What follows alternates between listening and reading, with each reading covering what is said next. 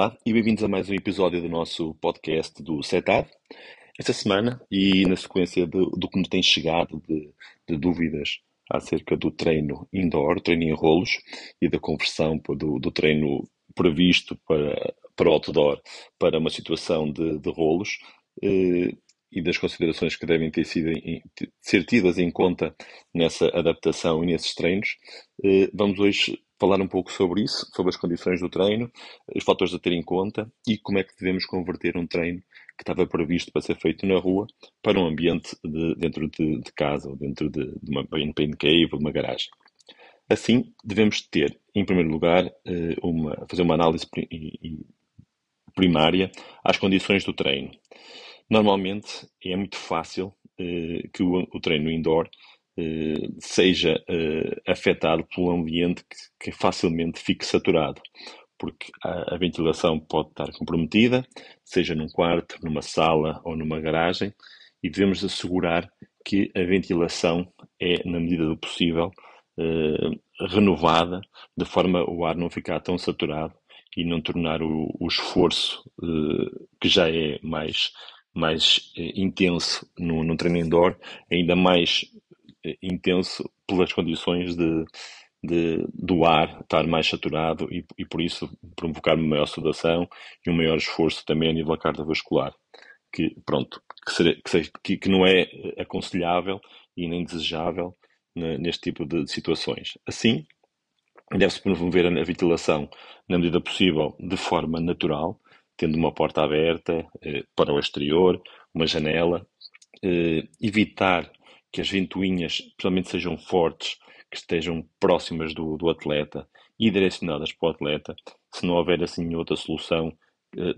fazer com que as ventoinhas façam a ventilação de uma forma indireta e não diretamente para o atleta, porque em momentos de recuperação ou de baixa de intensidade, pode promover um arrefecimento do corpo e pode condicionar eh,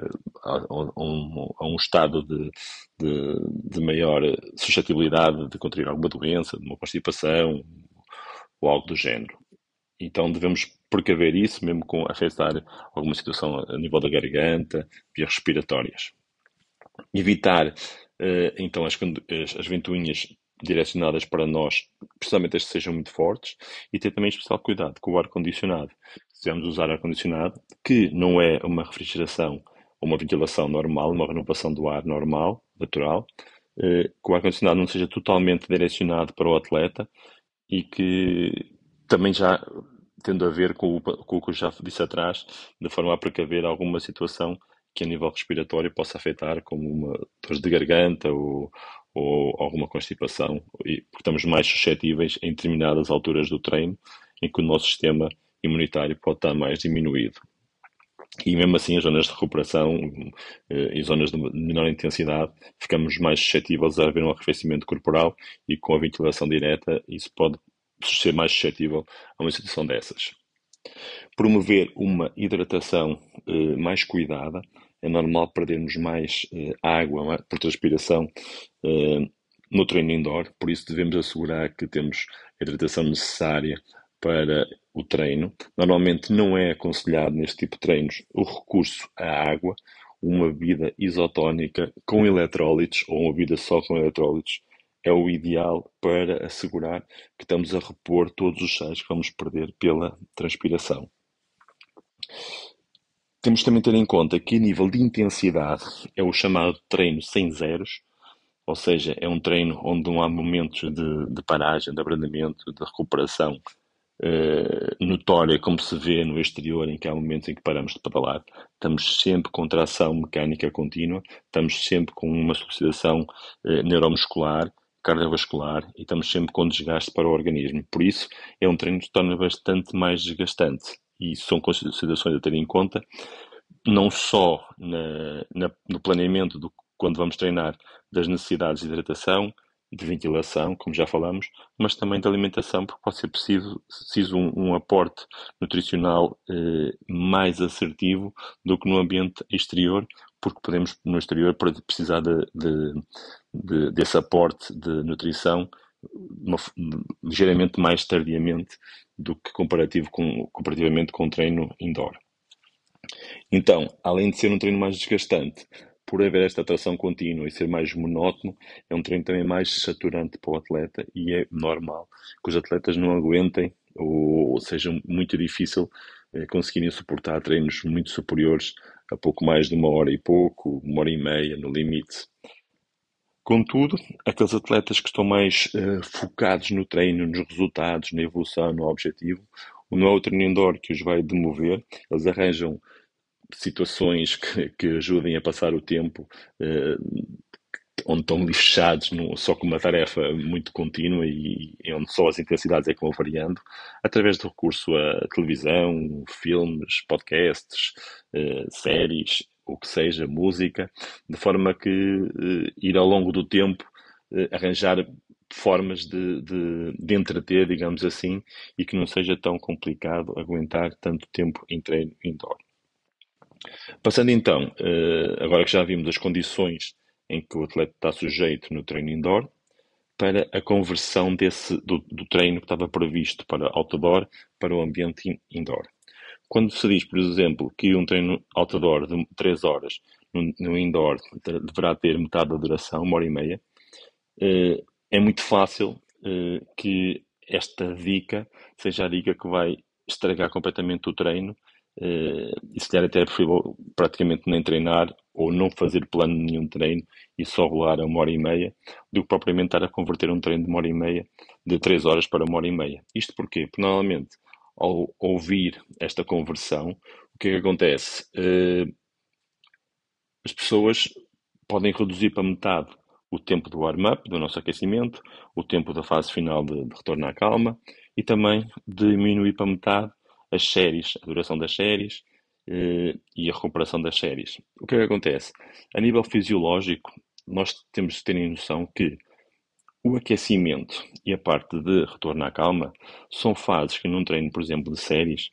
servem principalmente para preparar o atleta, o atleta para o esforço e por isso o, o aquecimento pode ter uma duração um pouco maior no ambiente exterior por não ser tão intenso e no ambiente interior, não é, de rolos, podemos cortar um pouco nessa fase, de forma porque o atleta mais facilmente vai estar preparado e mais ativo para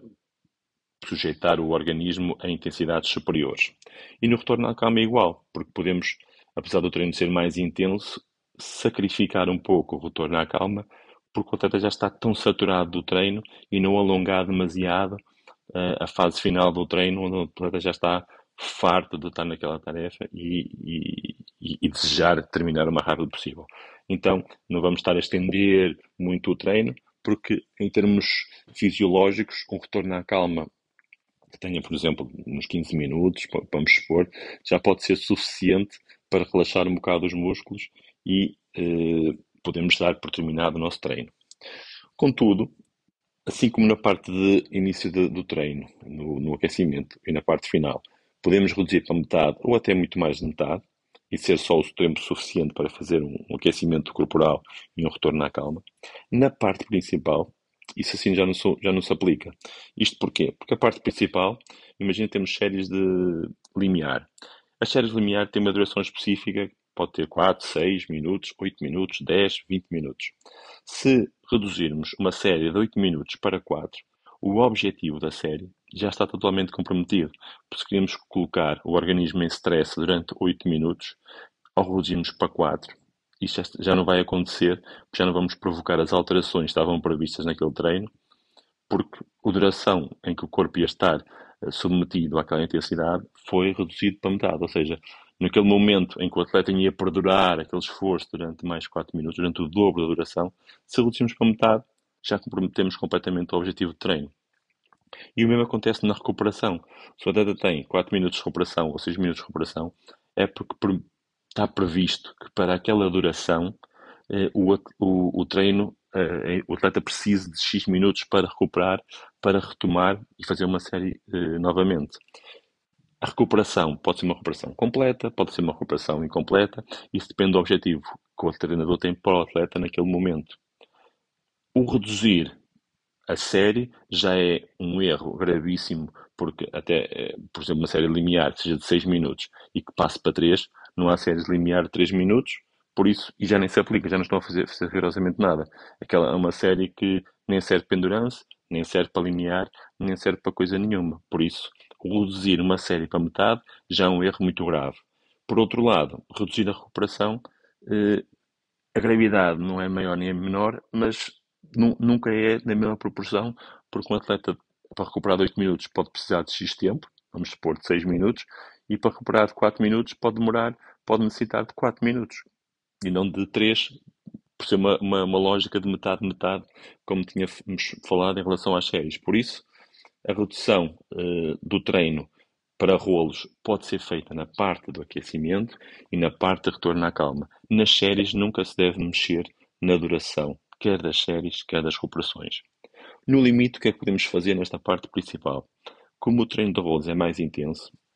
em vez de eu trabalhar na parte superior do nível, daquele nível de treino, estamos no nível 4 e é entre os 300 e os 320 watts, vamos supor, em vez de fazer o, o, o, as séries nos 320 watts e 310, vamos jogar para o mínimo, para os 300 ou no limite para 295, ligeiramente abaixo, mas não mais do que isso. Ou seja, vamos jogar ligeiramente por baixo na intensidade da série para que não haja um desgaste tão grande. E assim conseguimos manter a intensidade em todos os blocos. E o mesmo na recuperação, podemos baixar ligeiramente. E são estas as únicas adaptações que se podem fazer no treino de rolos. Se mesmo assim o treino ficar bastante comprido, bastante exigente a nível de horário de carga de, de treino, o que se pode, por último, fazer é reduzir o número de séries. Imaginem que o atleta tem 4 séries de 10 minutos, podemos reduzir, por exemplo, para 3 séries de 10 minutos. E então já reduzimos drasticamente a duração do treino mas mantendo o objetivo que era trabalhar séries de 10 minutos, ter 10 minutos o atleta sob aquele stress para promover aquela adaptação. E é importante uh, terem em mente isto para não comprometerem o objetivo do treino, porque muitas vezes podemos apanhar uma semana ou até mais uh, de, de, de, períodos de chuva ou, de, ou que as condições climatéricas ou mesmo até a nossa disponibilidade não nos permite ir para a rua e se nós cortarmos a direito em todos os treinos que estamos a fazer indoor, estamos a comprometer completamente o processo de treino, a prejudicar, a prejudicar a evolução e enganarmos nós próprios sem sabermos. Por isso, eh, volto a frisar, nunca cortar na duração das séries nem das recuperações, manter sempre o tempo que está previsto, reduzir no limite a intensidade para os valores mínimos do intervalo dessa, desse nível de treino, se é nível 4 ou se é nível 5, reduzir ali para os valores mínimos ou 5 watts a menos, ligeiramente abaixo do, do nível de treino, não menos do que isso, nas recuperações igual, e no limite, se o treino for bastante longo, reduzir o número de séries, nem que sejam 5 séries e passam para 3, mas mantemos as 3 séries no formato original, que era o nosso objetivo para aquele momento da época, para aquele treino. Pronto, espero que tenham sido